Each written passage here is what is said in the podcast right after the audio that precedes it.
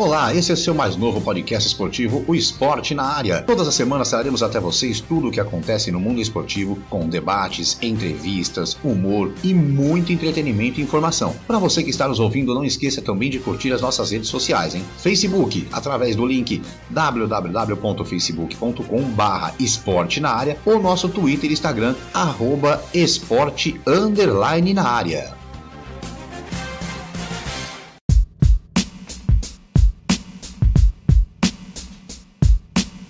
Alô, ouvintes do Brasil! Estamos chegando com toda a nossa grande equipe. E aí vem mais uma grande transmissão do futebol do Brasil. José. Olá, eu sou Márcio Romão, seja muito bem-vindo, muito bem-vindo ao nosso episódio do nosso podcast Esporte na Área. Olha, já estou aqui a postos, juntamente com meus companheiros Hermes Furlaneto, Kleber Scott, Geraldo Pessuti e Marcelo de Mello para mais um episódio especial do nosso programa, hein? Lembrando que você pode nos acompanhar pelo seu tocador de podcast preferido e não se esqueça de curtir lá também. Você pode fazer parte do nosso podcast, mandando seu recado www.facebook.com.br esporte na área ou nosso Twitter ou Instagram pelo arroba esporte underline na área, ok?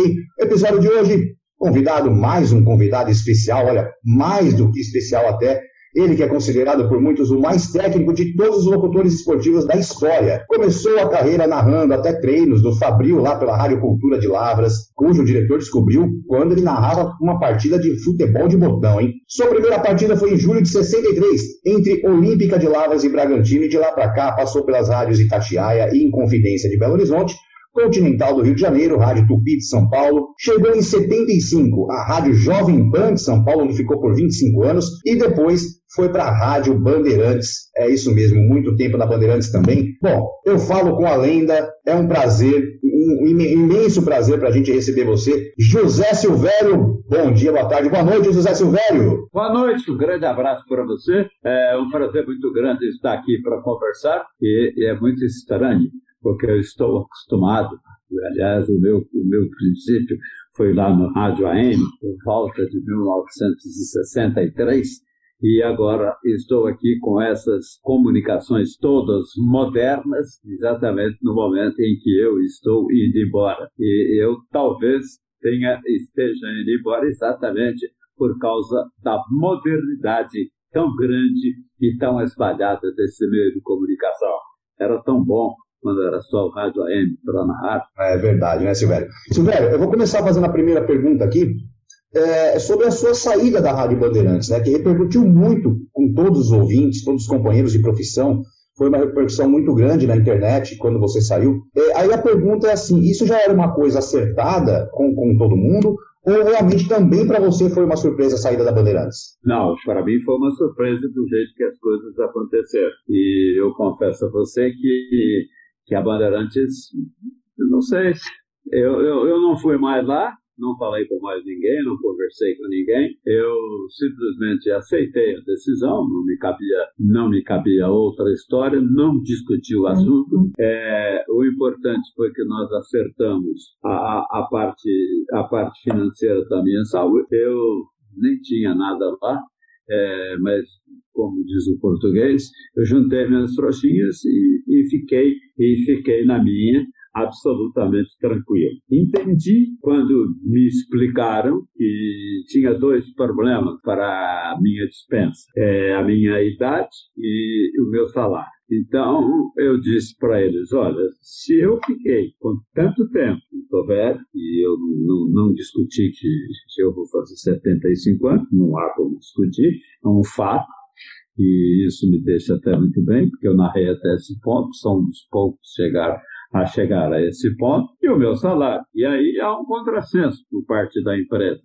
Se eu tinha um bom salário, porque eu era bom. E reconhecidamente, durante esses anos todos de São Paulo, sendo 25 de Jovem Pan e 20 de Bandeirantes, mais uma passagem pela Tupi, mas quando eu morava ainda no Rio de Janeiro, a Tupi de São Paulo, mas como correspondente do Rio no tempo da loteria. Se tudo isso for verdade, e é verdade a minha passagem, eu era bom, ganhava bem porque era bom. E, e, em todas as duas emissoras que eu passei por mais tempo, que foram a Jovem Pan em primeiro lugar e a Bandeirantes em segundo, eu arrastei anunciantes. E é notório e sabido que muitos do, dos anunciantes, dos grandes anunciantes do, do rádio brasileiro, todos eles não só me apoiaram nas duas emissoras, como me contrataram em outras oportunidades, em várias oportunidades, para fazer, para fazer comerciais para eles, para apresentar shows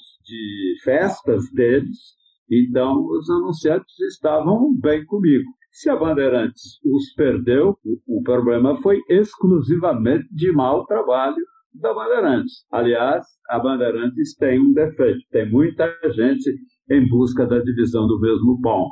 E isso talvez tenha sido um problema da minha saída da Bandeirantes. Mas eu saí muito tranquilamente. Confesso a vocês que eu já estava sofrendo uma certa pressão por parte da minha mulher e de alguns familiares para parar de irradiar. Não pela transmissão, não pelo rádio, não pelo futebol, por nada disso, mas pelos estádios, pelos locais.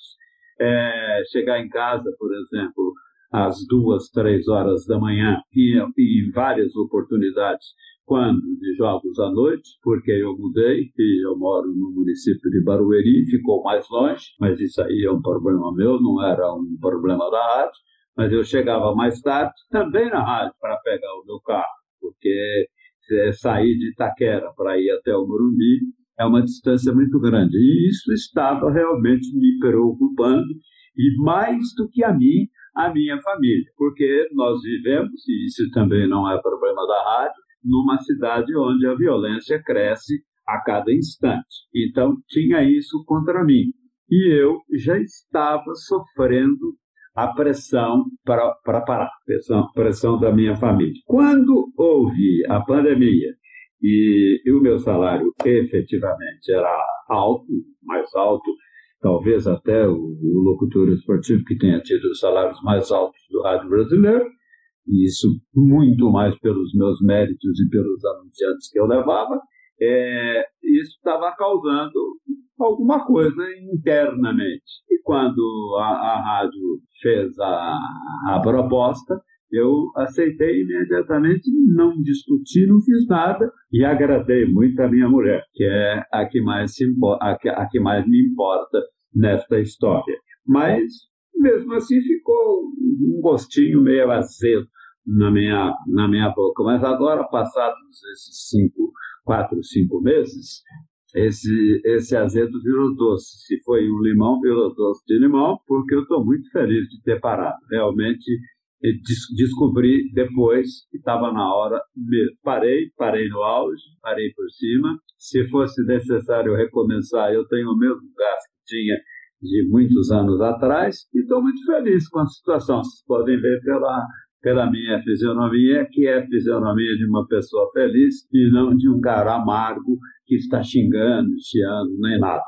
A Bandeirantes foi uma rádio importante na minha vida, porque quando menino em Lavras era a rádio que eu ouvia, então eu tenho ela sempre com uma boa lembrança. E a outra passagem espetacular que eu tive em São Paulo pela Jovem Pan também é uma outra emissora que faz parte da minha vida, que me ajudou muito.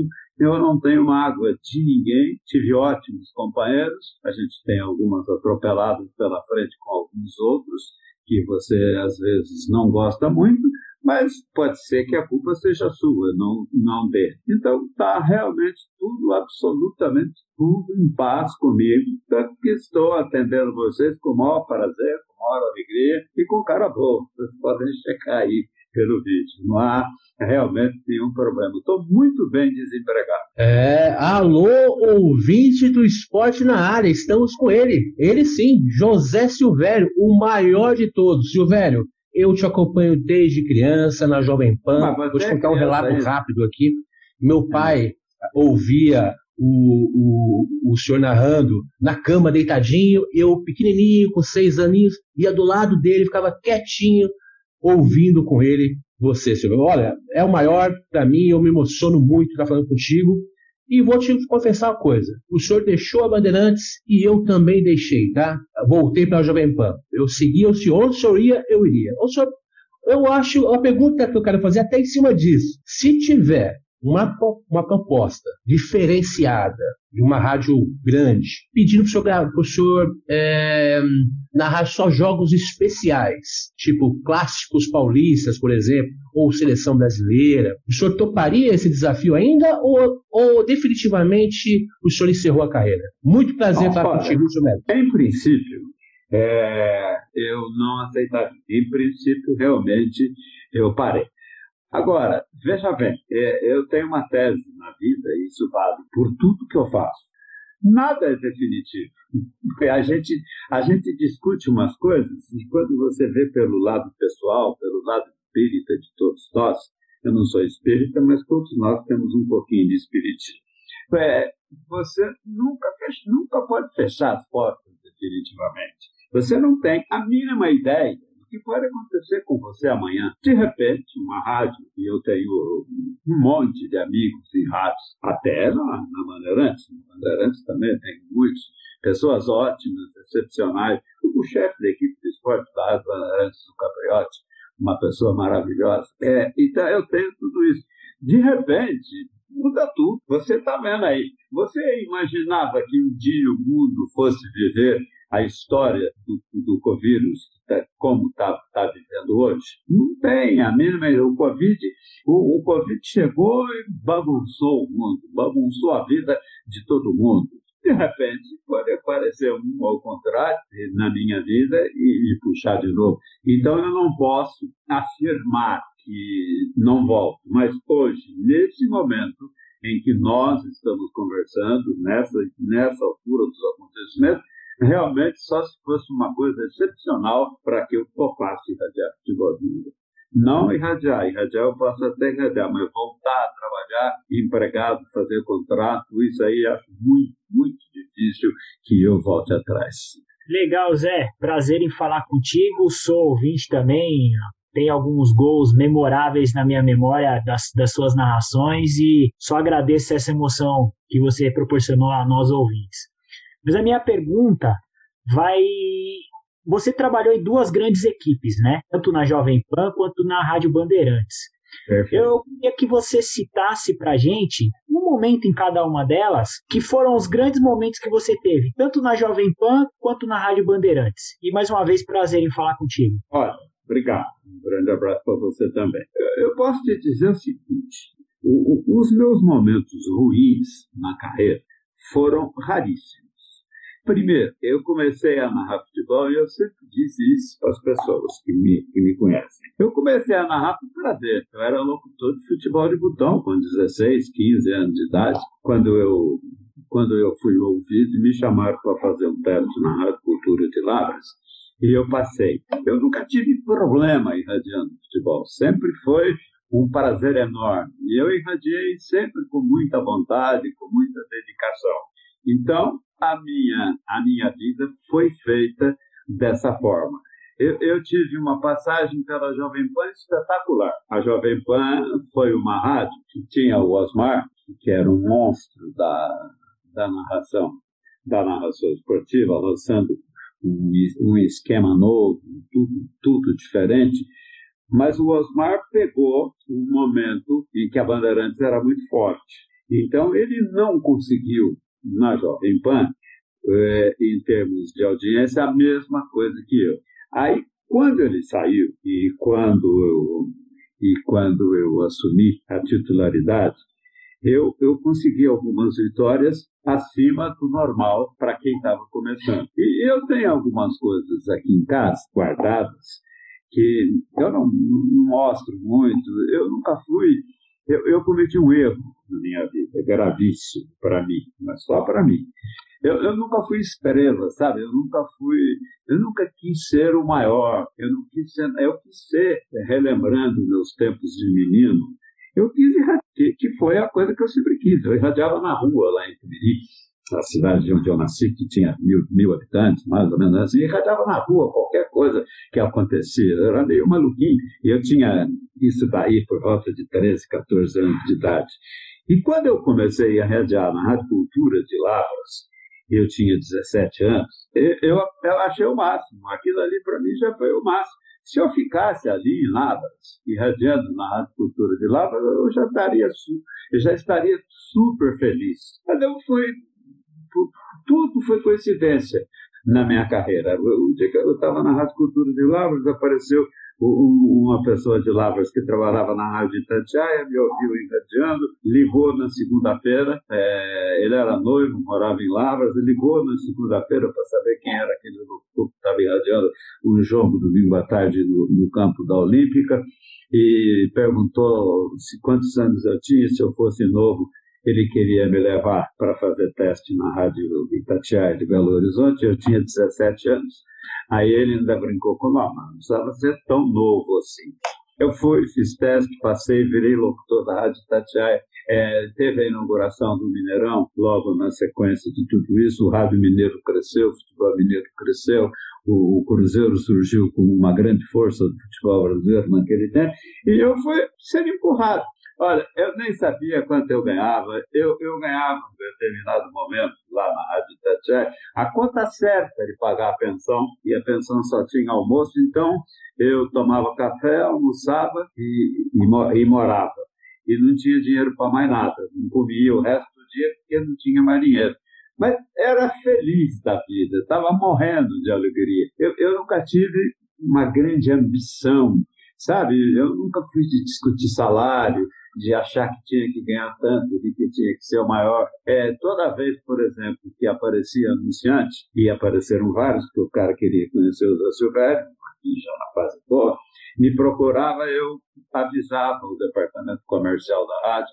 Eu não fazia como alguns companheiros fazem, atropelam o departamento comercial e vendem e vendem publicidade, eu não fiz isso, eu caminhava tudo para os itens normais, ajudei muita gente, fiz muito, muitos amigos, e nem por isso deixei de ganhar o suficiente para eu é, viver bem. Então, a, a, minha vida foi assim, eu queria ser locutor. Sabe aquela coisa que, que você briga por ela, que você é fominha, para narrar futebol eu queria narrar futebol. Narrava jogo de botão em casa, narrava coisa na rua. É, era, eu, eu teve uma época que eu fui confundido com, sabe, esses, essas pessoas meio malucas que juntam uma trouxinha e saem andando e falando por meio da rua. Eu fui confundido com isso. As pessoas achavam que eu era um louco ia ser assim.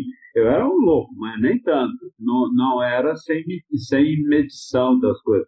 Fui uma pessoa muito equilibrada na minha vida inteira, eu nunca ultrapassei os meus limites, é, então eu fui muito tranquilo. Inclusive hoje eu fico pensando, é, é, em termos falando nesse aspecto financeiro, fico pensando, eu poderia ter parado milionário, mas não tem importância. Eu tenho, eu, eu, tenho, eu tenho filhos, né? E tenho, hoje eu tenho uma mulher, que é a minha segunda mulher, porque eu fiquei viúvo, e cuido bem dela, e nós vivemos muito bem.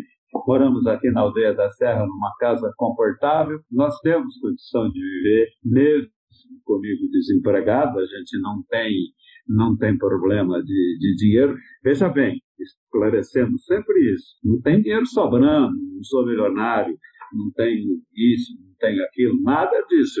Mas o que, que um ser humano precisa além de viver bem e de comer e dormir? Ele não precisa mais do que isso. Eu sou muito tranquilo nesse sentido de coisa. Eu não tenho essa fobia, essa fome, igual alguns companheiros que atropelam os outros por causa de dinheiro e que são deselegantes e desonestos. Eu não sou assim. Eu Estou bem tranquilo. Então, minha vida é ótima, maravilhosa. No rádio, eu, dentro daquilo que. É que é muito difícil explicar, porque quem conhecer Itumirim, a cidade onde eu nasci, conhecer o tipo de gente que mora lá, e eu era um deles, a pobreza que é a, a cidade, e, e, e, sair de lá do jeito que eu saí, na minha situação, e chegar até onde eu cheguei, e, e fazer, eu conheço o mundo inteiro, eu fiz 11 Copas do Mundo, e isso daí, com toda sinceridade, isso sim é importante para mim. E eu tenho dinheiro para continuar vivendo mesmo desempregado. Primeiro que eu sou aposentado. Segundo que eu tenho coisas que eu fiz ao longo desse tempo. Eu fui Eu fui pouco, mas nem tanto, né? Não, não, não comia, eu não comia capim. É, então, está tudo tranquilo, minha vida é sossegada, você pode ver, eu brinco com as pessoas, é só olhar a minha fisionomia que você vai ver que eu sou uma pessoa feliz. A Rose estava, Rose, que é a minha, a minha mulher, ela estava acertando aqui com vocês, porque eu não sou muito boa nessa parte de tecnologia, ela estava acertando, ela estava rindo aqui, brincando, uma hora você vai aprender, tem tanta gente querendo falar com você que você vai ter que aprender. Quem sabe uma hora eu não estou aqui, nada, estou sempre aqui, você não sai do meu pé. E, e, e fica brincando. Então, isso que é importante para mim. Eu parei de radiar, parei, perdi um super salário, ainda não perdi, vou perder em outubro, um super salário, uma coisa tudo, tudo direitinho, tudo arrumado na vida, mas eu tenho três filhos, todos já são já são adultos, praticamente não precisam mais de mim. Então, é, a vida é assim, a vida é uma coisa muito interessante. É, Para algumas pessoas, dinheiro é a coisa mais importante do mundo. Para outras, ser feliz. E ser feliz é uma coisa muito difícil de você explicar, porque a felicidade minha pode não ser a sua. Então, ser feliz é que é importante. O homem precisa aprender e eu digo isso sinceramente, sem querer ser exemplo, sem querer ser nada. Eu tenho certeza absoluta que se o mundo fosse menos egoísta, ele seria muito melhor e, teria muito mais paz. Isso aí, legal. É, Silvério, é, boa noite, é uma satisfação imensa é, estar falando com você. É, um ícone, realmente, assim, um dos grandes momentos da minha vida, considero hoje, estar tá, tá tendo essa oportunidade. É, você que tem uma vasta carreira aí, é, tanto cobrindo clubes quanto Copas do Mundo, né? É, você consegue definir qual é a melhor equipe que você narrou na sua carreira? Olha, o, o, o Santos foi uma super equipe, mas eu tive muito pouca coisa com o Santos. Eu não, eu não peguei o Santos, aquele Santos lá, é, eu narrei aquele Santos bom, bom, bom, já mais tarde, quando eu estava na Jovem Pan, e eu fui convidado para narrar um, um, jogo Santos e Boca na TV, na TV Cultura, e eu narrei o jogo do Santos, mas um tape, né? Tape na TV Cultura. E eu gostaria, até brinquei muito naquela época lá, eu gostaria muito de ter narrado esse jogo de fato, porque a, a gente ouviu tanta coisa no, no, futebol, eu que ouvi rádio desde pequeno, ouvia muita coisa, e falavam do Santos, daquele negócio todo, e eu narrei esse Santos e pouco, que o Santos ganhou de 2 a 1 um, e tive uma alegria enorme, porque foi uma repercussão enorme a minha narração de um jogo tão mais velho é, eu nem sei se foi 61 ou 63 esse jogo, e eu narrei já bem nos anos 70. É, foi uma alegria minha, uma realização pessoal de ver o Pelé jogando de back, porque o, o Pelé, o Santos estava apertado pelo Boca, lá na bomboneira, o Boca foi para cima, o Pelé chamou o time do Santos lá durante o jogo, aquele que o líder chama, e, e, botou todo mundo na frente dele e ficou na frente dos backs lá cortando. Ele cortou tudo, ele jogou tudo. E ele tinha decidido já o jogo, tinha resolvido o placar. Ele jogou de back. Então eu vi isso. Então aquelas coisas do, do tira Pelé, que eu pude falar na, naquele momento, claro irradiando, tira Pelé, salva Pelé, vai Pelé. E, e o Pelé jogando, aquilo ali foi uma realização da minha vida. E eu vi o Santos, na verdade, o Santos Santos lá, muito pouco, porque eu morava no interior de Minas e não tinha televisão. Eu não tinha televisão na minha casa. E, e, ninguém tinha televisão que vinha jogo. Não tinha transmissão de jogo pela televisão. Era a coisa mais rara do mundo você ver. Então, esse jogo aí foi o jogo que mostrou um pouco da força do Santos. Eu vi o Cruzeiro jogar. O Cruzeiro eu vi bastante ao vivo, porque eu, eu morava em Belo Horizonte, trabalhava na, na Rádio Tatiaia, não era o locutor que irradiava os jogos do Cruzeiro, eu estava começando, e o Cruzeiro era muito alto para o meu nível de locutor, mas eu vi o jogo Cruzeiro e Cruzeiro e Santos, e eu vi atrás do gol, porque eu fiz a abertura da jornada. E aí eu desci e fiquei dentro do campo para ver o jogo. Eu vi o, o jogo do Santos, é, do Cruzeiro ganhar do Santos aqui no Pacaembu, lá dentro do campo. Eu, aí eu estava trabalhando de repórter. Então, é, eu vi esses times aí. Eu vi o Vasco, na época boa do Vasco, eu vi o Vasco aí, eu irradiei o Vasco várias vezes. É, eu vi eu vi o Santos, vi o Vasco, vi, vi o Cruzeiro, vi o Palmeiras. O Palmeiras, é, eu irradiei um jogo do Palmeiras, eu não irradiei, desculpe, eu estava eu, eu no Mineirão, dentro do campo também, vendo Palmeiras e Seleção do Uruguai, no jogo da inauguração do, do Mineirão. É, eu vi o Palmeiras, eu irradiei o Palmeiras, eu irradiei o jogo do Palmeiras uma tarde no Pacaembu, é, dentro do campo, que as cabines estavam em obra, eu vi aquele time, aquele time bom que o Palmeiras teve. Então, eu vi esses times todos jogar.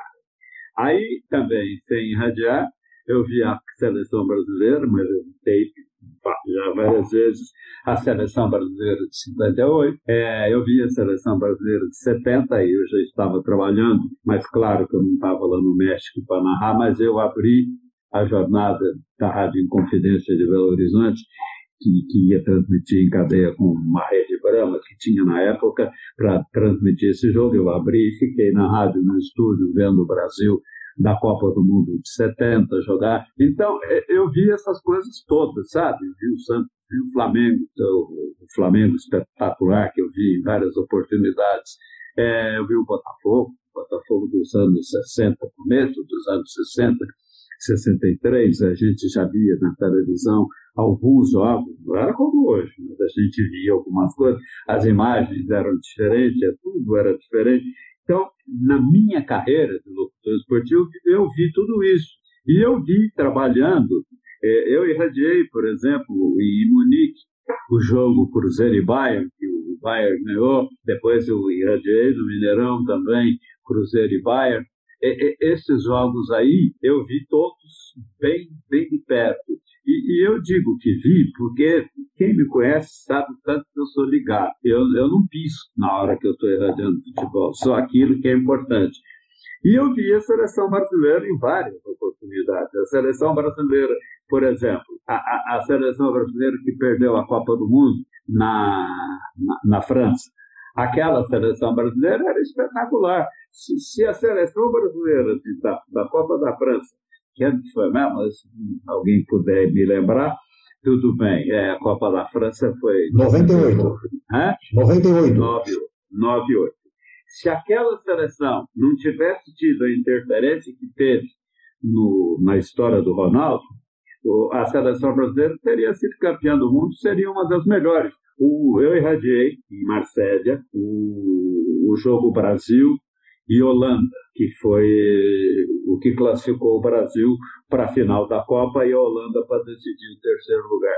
Foi um jogo que, se você puser hoje numa televisão com a emoção da época, todo mundo vai dizer que foi o maior jogo da história. Um jogo fantástico, Brasil e, Holanda. E a seleção brasileira jogou muito naquele dia. O Ronaldo jogou muito. Aliás, eu tenho uma tese, e algumas pessoas já concordaram comigo, o Brasil só não foi campeão do mundo na França por causa desse jogo Brasil e Holanda. Porque o Ronaldo, história do Ronaldo, todos que estão no futebol sabem, o Ronaldo estava machucado, o Ronaldo não estava em grande forma, mas o Ronaldo e a seleção brasileira nesse jogo Brasil e Holanda, eles jogaram demais, assim como a Holanda. Tanto que a decisão do jogo foi nos pênaltis. Foi um jogo sensacional, espetacular. E é aí o Brasil jogou no meio da semana, na quinta-feira ele, ele viajou de, de Marsella para Paris. O Ronaldo não conseguiu se recuperar para o jogo de domingo, tanto que ele entrou em campo capenga. Se o Ronaldo tivesse jogado na final da Copa do Mundo a metade do que ele jogou na semifinal contra a Holanda, eu tenho certeza que o Brasil seria campeão. Agora, como é que você vai ter, ter certeza de uma coisa hipotética? Então, eu, eu vi isso.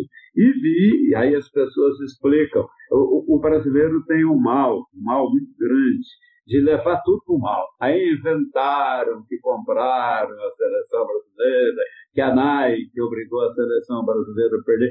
Como é que você pode, em sã consciência, imaginar que um país se venda para um anunciante de camisa? E veja bem, a Nike nem tem grande movimento no Brasil, porque os produtos dela são um pouco mais caros. Ela não tem um mercado tão fabuloso no Brasil quanto outros, quanto outros materiais.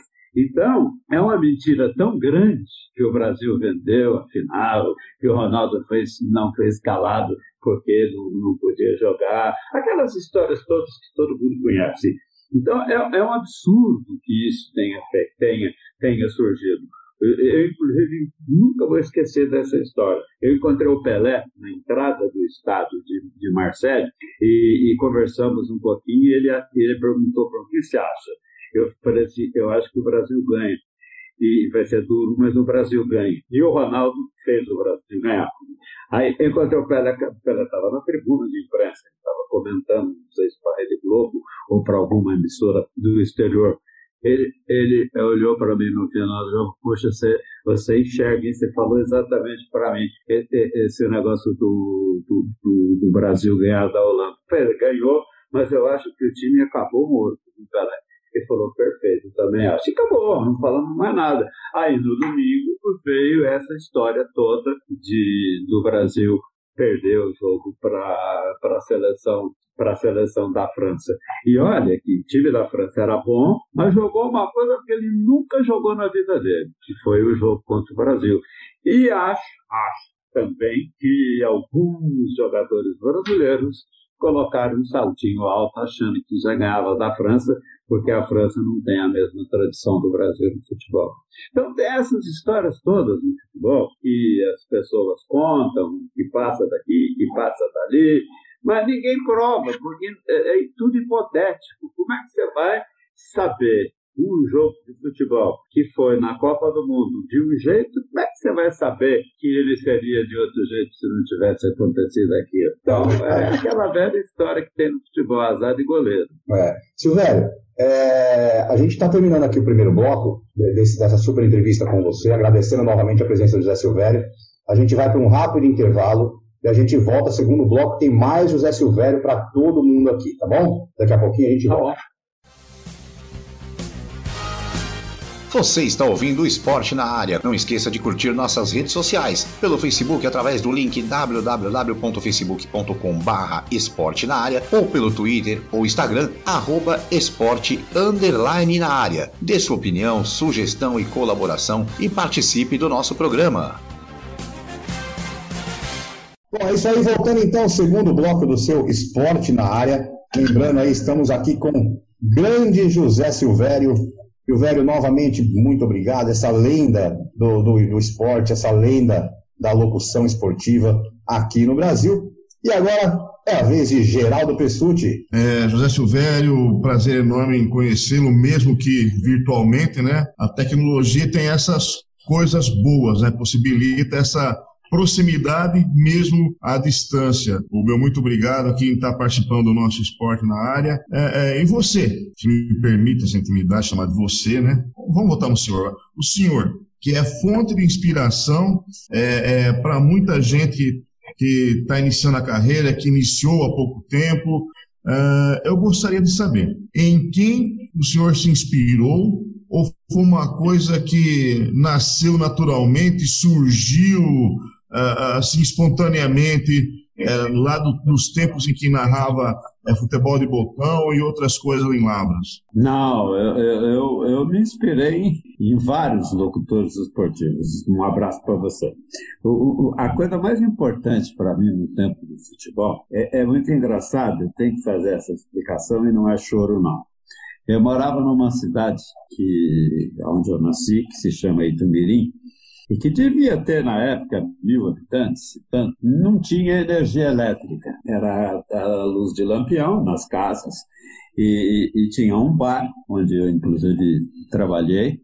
É, dessa época não, mas um pouco mais tarde era o chamado bar do Newton e lá tinha um rádio a bateria, bateria, era um dono, bateria de carro.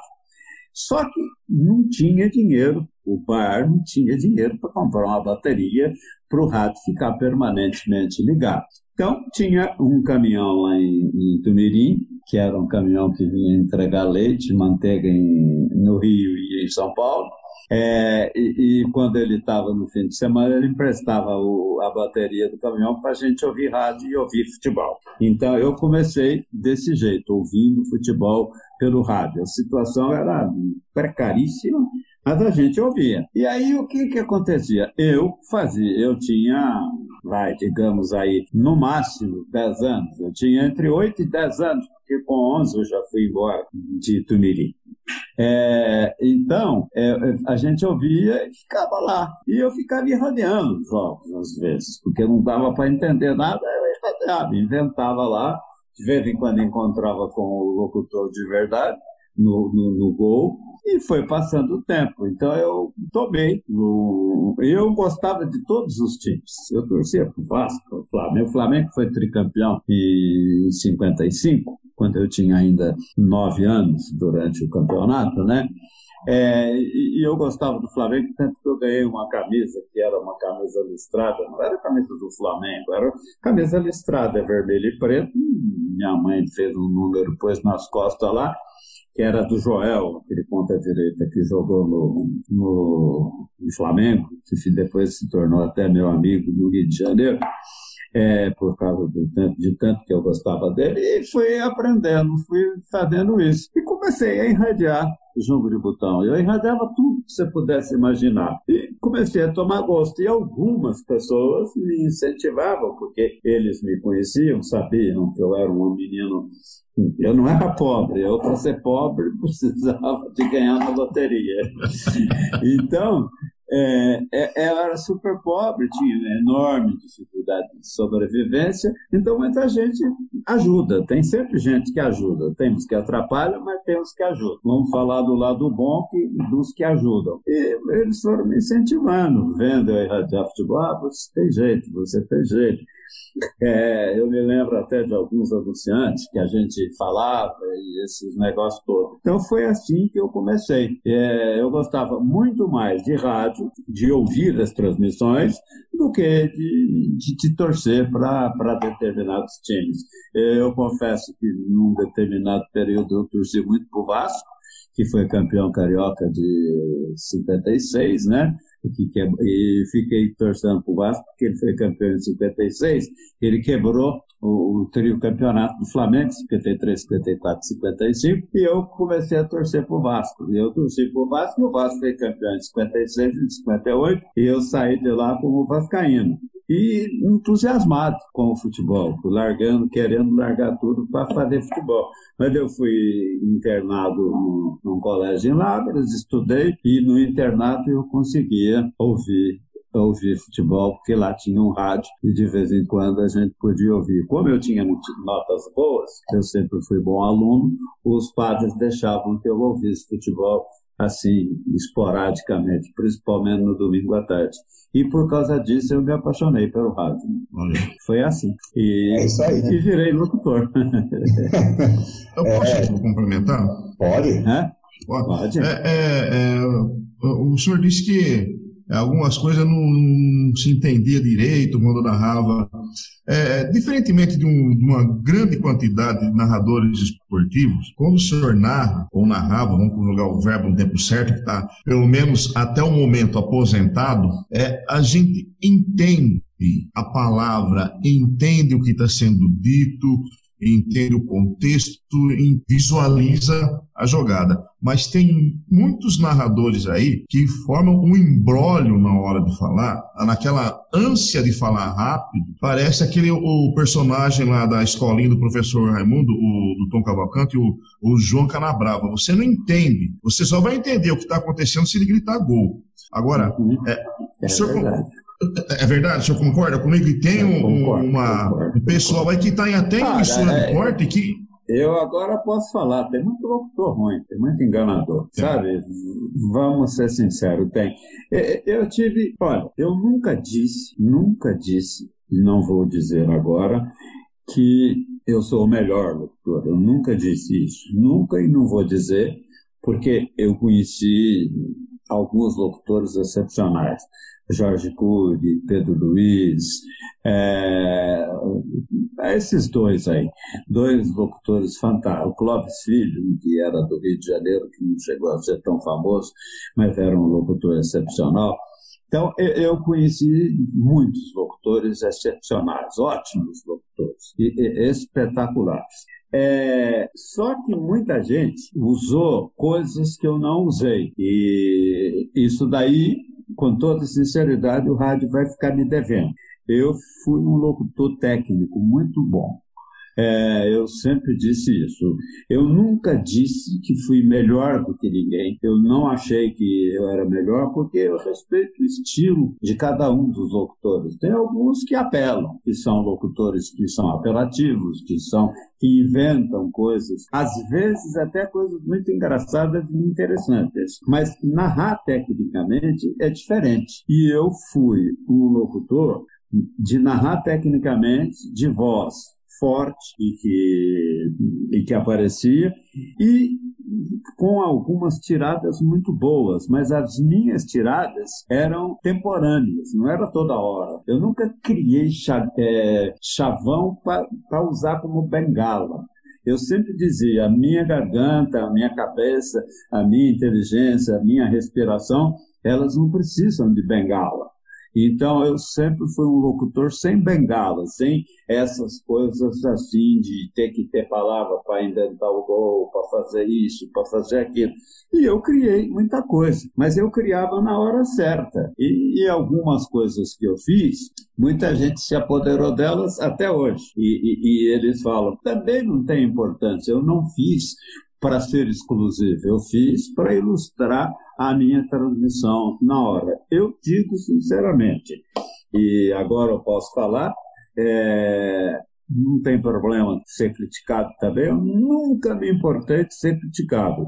Tecnicamente, eu fui um locutor quase perfeito. Não sou perfeito porque não existe ninguém perfeito. É quase perfeito. E acho, sincero e honestamente, que não vai ter igual, não. Bem honestamente. Nessa parte de técnica. Tem ótimos locutores, criativos, simpáticos, talvez até mais agradáveis do que eu. Mas tecnicamente vai ser muito difícil. Olha, é, eu ouvi há pouco tempo, vi até um, um, garoto falando que o único defeito que eu tinha é que eu trocava jogador. Ele deve ser muito jovem, porque ele me pegou numa fase mais velha, porque na minha fase boa, na minha fase maior da vida, eu nunca troquei jogador. Veja bem, nunca troquei em lance importante, porque durante o jogo tem hora que você não enxerga mesmo. É uma questão humana, é uma questão visual, você troca. Mas a troca de, de nome de, de jogador é, eu sempre expliquei isso quando alguém perguntava se eu não conseguia trocar. Eu falei, não, eu troco sim, eu erro, eu troco, eu faço tudo isso. Mas é que é tão rápido a minha transmissão que eu conserto rapidamente também. Agora, tem uma coisa na vida que, que é forte, né? É, o tempo. Né? O tempo domina você. E foi, foi talvez até por isso mesmo que eu resolvi parar. Eu acho que já tinha chegado a hora. E, bem honestamente, o, algumas pessoas que o rádio tem hoje não são boas pessoas, sabe? Tem, tá muito cheio de, daquela história que você vê falar, eu nem uso essa palavra do tal de traíra. Então, eu preferi não citar nome, não ter que discutir esse tipo de coisa. Não sei se eu vou ver, mas o tempo vai mostrar algumas coisas muito feias no rádio. E, e aliás, Mostra. vou ser bem sincero também com você, com você, com todos aqueles que estão nos ouvindo. É, eu me cansei um pouco de uma coisa, e já falei isso para várias pessoas, e vou, eu vou repetir aqui para deixar bem claro. Eu cansei de sair, eu nunca fui uma pessoa assim muito fisionomicamente conhecida, mas sempre tem gente que me conhece. E já viu na televisão, viu no estádio, viu foto no jornal, essas coisas todas. E nos últimos tempos, é, que eu, nos últimos tempos, depois que eu casei de novo, eu andei saindo mais e eu encontrava muita gente que me ouvia. E tinha gente que perguntou, você nunca aparece. Eu falei, ah, não dava tempo, com família, três filhos para criar, agora estou todos já são moços, eu fiquei viúvo, é outro tipo de vida, essas coisas todas eu saio e tal. Mas eu pensei que você já tinha parado de irradiar. E eu ouvi muito isso, sabe? Que, ah, você já parou de irradiar? Você, ah, você parou? O que você anda fazendo e tal? E eu estava irradiando na Rádio Bandeirantes ainda, irradiando às vezes duas vezes por semana. Então, eu comecei a desconfiar e aí depois eu encontrei a televisão revelando gente, a televisão fazendo todos os jogos. Aí eu ficava conversando com minha mulher quando isso acontecia, falei com ela, puxa vida, tá acabando, não tá? Ela falou, tá, tá muita gente que não está ouvindo mais. Aí foi, sabe quando você vai somando coisas, você vai vendo os outros. Aí eu comecei a ver o rádio, o, o, rádio querendo fazer jogos só pela televisão, sabe? No estúdio, é, desmascarando bastante a televisão. E eu sempre brincava quando chegava em casa, que eu chegava cansado, minha mãe, você está cansado? Eu falava, ah, peraí, pega um negocinho desse tamanho, que é uma televisão, eu tenho que fazer um rádio que é num estado desse tamanho, fica difícil, está me cansando muito e está me esgotando, porque eu tenho que inventar muito, tenho que criar muito para substituir algumas coisas que eu não precisava inventar nem criar. Eu só acompanhava o lance, agora não dá mais para acompanhar, porque o lance acaba rapidinho, então isso daí também ajudou a que eu fosse perdendo o meu brilho pelo rádio. E, e aí você erra, sabe? Você não pode perder o brilho nas coisas que você faz. E aí teve a, teve a pandemia. A rádio quis fazer esse negócio. Em princípio era um acordo. E para eu voltar depois, aí eu cheguei à conclusão que era melhor sair, que estava na hora, porque é essas coisas aí de perguntar ah, ainda está irradiando e ficar fazendo muito jogo pela televisão, e isso daí realmente me, de, me definiu o final da carreira. Zé Silvério, e aí, é, perguntando para você, agora duas perguntas em uma só. É, primeiro, quem foi para você, na sua opinião, qual foi o maior parceiro que você teve no rádio em transmissões, seja ele repórter de campo, seja ele comentarista, seja quem for, mas qual foi o maior parceiro que você teve? E, e dessa leva de hoje em dia, se você destacaria alguém aí desses narradores de hoje em dia, de, dessa nova geração? Olha, primeiro parceiro, eu tive dois espetaculares. Eu tive vários, muitos, muitos, muitos, muitos. Mas dois, eu vou falar aqui de São Paulo, que são mais recentes, porque marcaram mais. Tem muitos que eu poderia marcar. A, a, dupla de repórteres da Rádio Bandeirantes que trabalhou comigo nos últimos tempos, o Leandro Quesado e o Alexandre Pretzel, aí eu estou falando um só numa dupla, tá? E o Vanderlei Nogueira, na, na Rádio Jovem Pan. É, esses todos foram companheiros excepcionais e o Quesada continua meu amigo, o Vanderlei nem tanto, porque houve um distanciamento depois que ele ficou na PAN e eu saí, mas ele, quando eu saí da Bandeirantes, ele já ligou para mim. Então, te, teve isso, que além de companheiros e repórteres excepcionais, eles foram dois, três grandes companheiros que eu tive no rádio. Mas, sinceramente, tem mais alguns, mas você pediu os três destaques. A outra pergunta qual foi? Se tem locutor? Ah, eu não, não me arrisco. Se você, se você destacaria alguém dessa nova geração? Não, eu não, não quero entrar nessa história, não. Eu não, não sei, bem, ah, já que acho que não tem ninguém. Eu, eu, vejo, eu vejo o rádio numa situação muito difícil, muito, muito. O, qualquer locutor que você que você veja hoje que fala assim, ah, tem tal locutor assim, assim promete ser bom, ele quer ir para a televisão. O, eu acho, com toda sinceridade, que o, o, o rádio esportivo está para. Ele não vai acabar. Acabar não acaba, vai ficar por aí, mas vai ficar, você vê, esse foi um outro motivo que, que me levou a, a, a decidir parar. É, eu trabalhei no, em duas emissoras, a Bandeirantes e a Jovem Pan, o, os nossos anunciantes eram na faixa de, de cinco até oito anunciantes cada uma, é, só barra pesada, bancos grandes, automóveis grandes, as empresas fortes do Brasil. É, e de repente a gente estava na Bandeirantes nesses últimos tempos, estava anunciando qualquer coisa, sabe? E isso, isso não é que seja qualquer coisa, tenha alguma coisa contra, não, pelo contrário. Mas é a demonstração da queda do rádio. Eu eu estava sentindo isso, falava isso, aí vem aquela velha pergunta: ah, dinheiro é tudo do mesmo jeito. Eu falei assim, só que não é verdade que é dinheiro tudo do mesmo jeito, porque esses anunciantes estão quase pedindo, pelo amor de Deus, para eles anunciar, e a quantia que eles pagam não chega nem perto da quantia que chegava de, tanto, de tal anunciante assim, assim. Então eu acho que o. Aliás, eu, eu ouvi dizer que, que a Bandeirantes só tem um anunciante no futebol atual, ele era desde o meu tempo e é anunciante barato. Então, não tem como fazer futebol sem anunciante. Eu acho que o, o rádio esportivo, eu não digo que vai acabar, mas ele vai ter muito problema. Tanto é verdade, e isso é uma, é uma coisa com a qual eu briguei muito no começo, depois nos últimos tempos eu entendi que eu perdi, não tinha como brigar, fiquei calado e fui fazendo.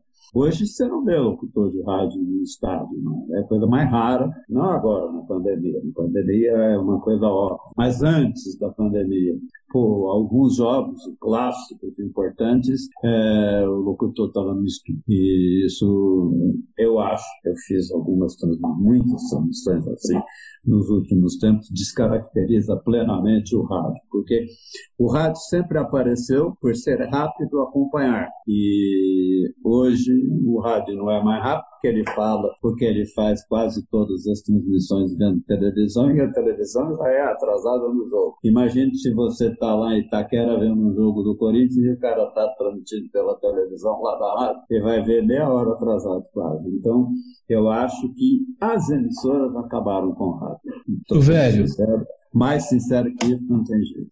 Sempre sincero, Silvério. É uma entrevista que eu vou falar para você, Márcio. É uma entrevista marcante. É... Silvério, eu, eu, eu, tenho uma coisa para te falar que é de criança, tá? Eu tinha meus, acho que meus 15, 16 anos, teve um gol do Palmeiras que você soltou. Agora eu vou soltar a minha voz. Eu, como ah, corintiano. Foi o gol de pênalti. Eu, como. Foi. foi. Não, não foi o pênalti no campeonato do Palmeiras? Não, naquela, na, quando o Palmeiras estava na.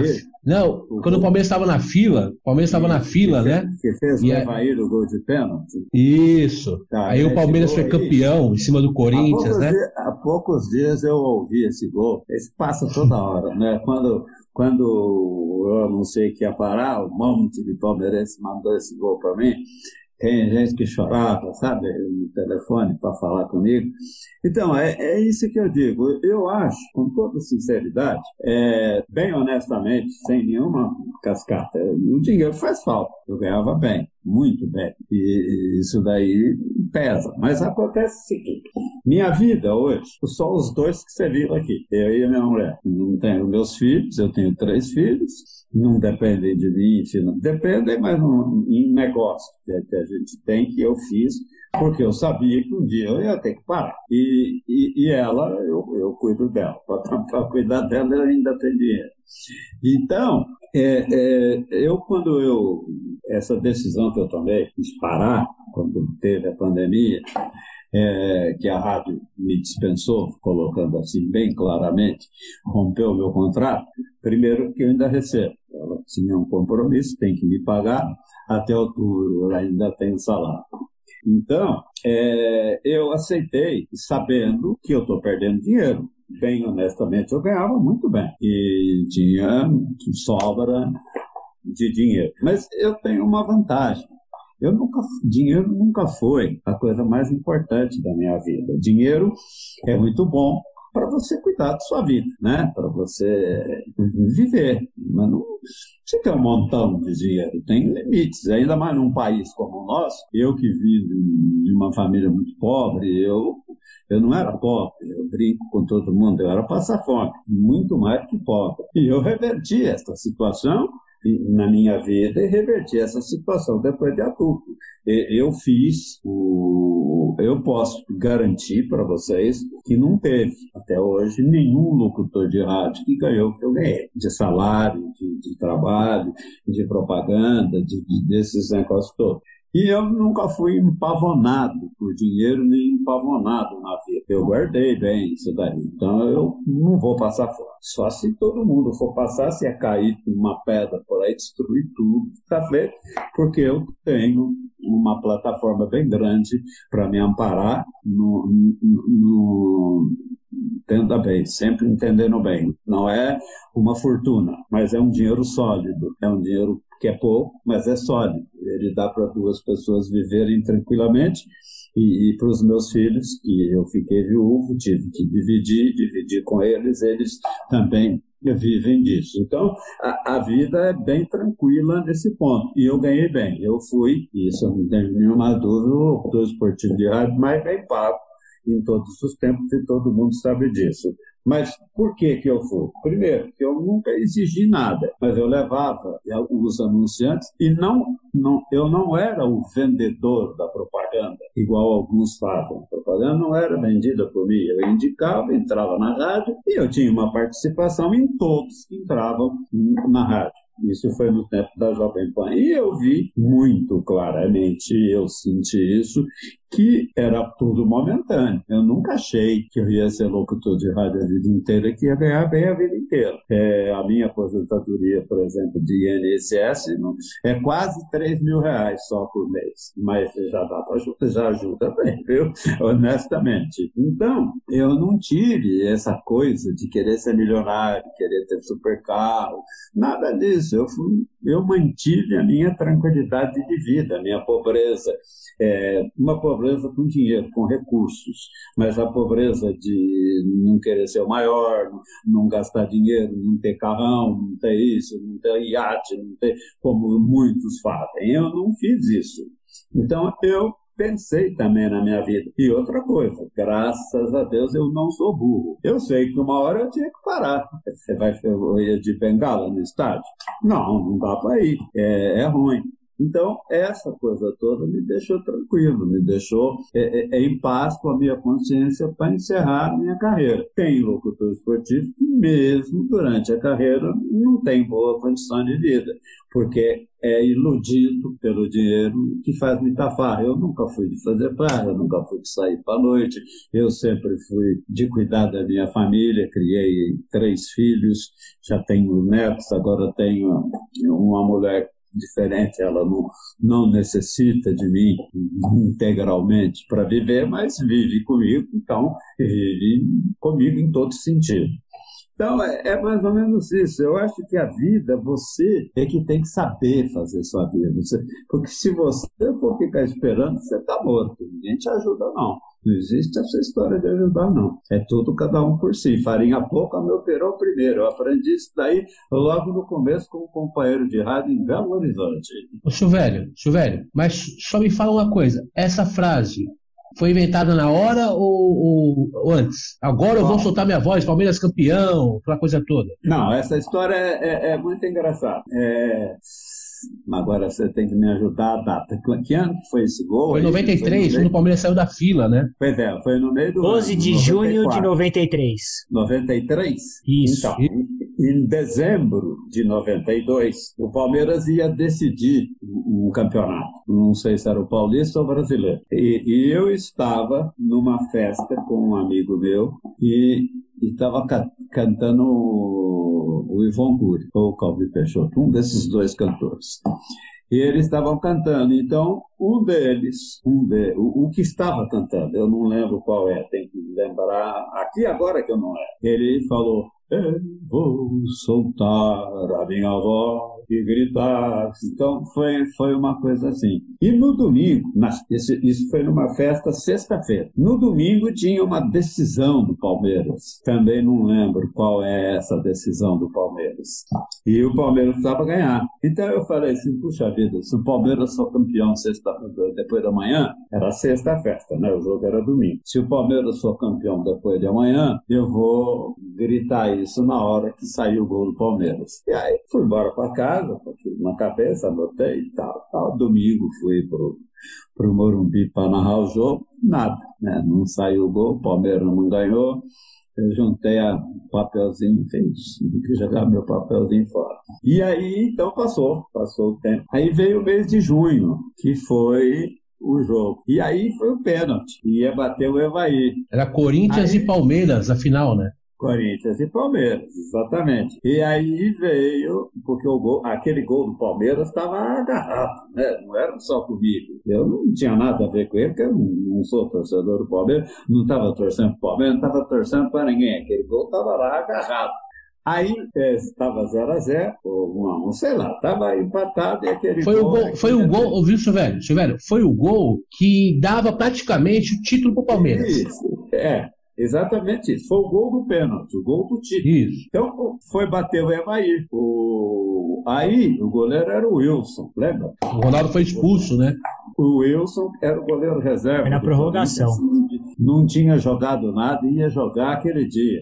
E o Evaí vai bater o pênalti? Eu falei, ah. Aí eu lembrei do Eu Vou Soltar a Minha Voz na hora que o Evaí não estava anotado, não estava nada. No, em dezembro, quando eu não usei a, a expressão, estava anotado. Aí, naquele lance, não estava anotado. Aí daí eu vi o Evaí foi bater o pênalti. O Evaí, vocês sabem disso, o velho errava, né? Exímio batedor de pênalti, não errava não. Gol de pênalti, com o Wilson no gol, eu falei assim, ah, é hoje. Aí eu lembrei do eu vou soltar a minha voz. Lembrei na hora, assim, não estava, não estava anotado. Em dezembro estava anotada. Era tudo diferente daquele momento. Aí eu falei, ah, e se eu falar isso hoje? Aí, quando o Evaí bateu, eu fiz. E eu falei. E, e, deu certo. Então eu falei, vou soltar a minha voz. Aí eu fiz uma festa danada, né? E, e o Evaí, depois eu, fiquei, eu não conhecia o Evaí, aí fiquei conhecendo o Evaí, ele falou, você não sabe o que aquele gol foi importante na minha vida, ele mudou a minha carreira. Então eu falei, até porque o Evair é uma pessoa maravilhosa, fiquei conhecendo ele depois, eu não conhecia. Um jogador simpático que nunca pediria nada para mim, nem nada. Então nesse, nesse gol eu disse, eu vou soltar a minha voz e aí tem o, o resultado é esse que está aí até hoje, né?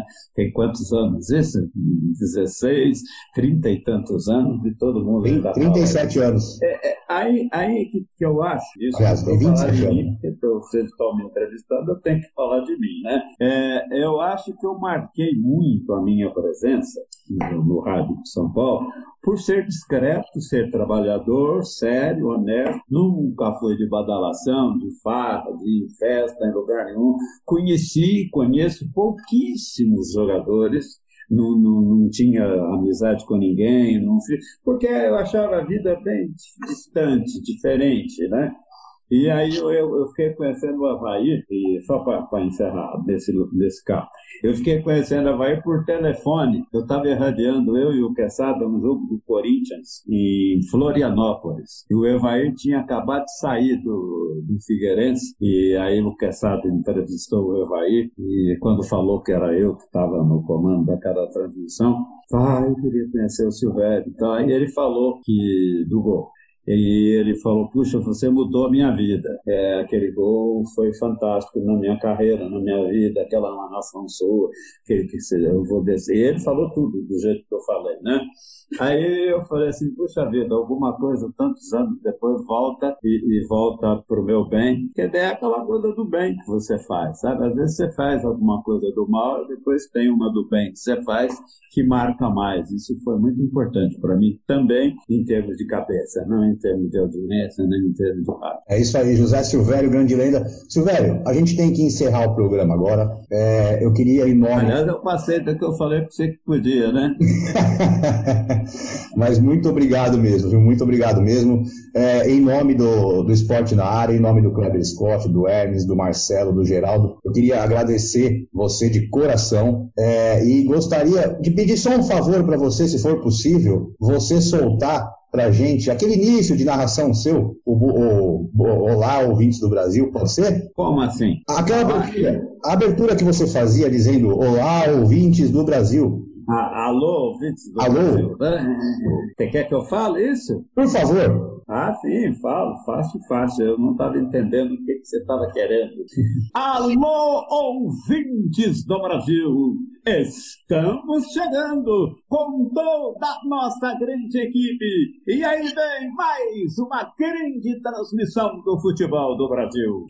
Olha, tô arrepiado aqui. Silvério, muito obrigado. É, conte conosco para tudo. Estamos aqui torcendo por você. É, infelizmente a gente está encerrando, falta só três minutos para a gente encerrar a transmissão. Mas olha, de coração, muito obrigado mesmo em nome de todos. Tá bom, obrigado. Eu estou por aí, torço para que vocês sigam em frente com os seus programas.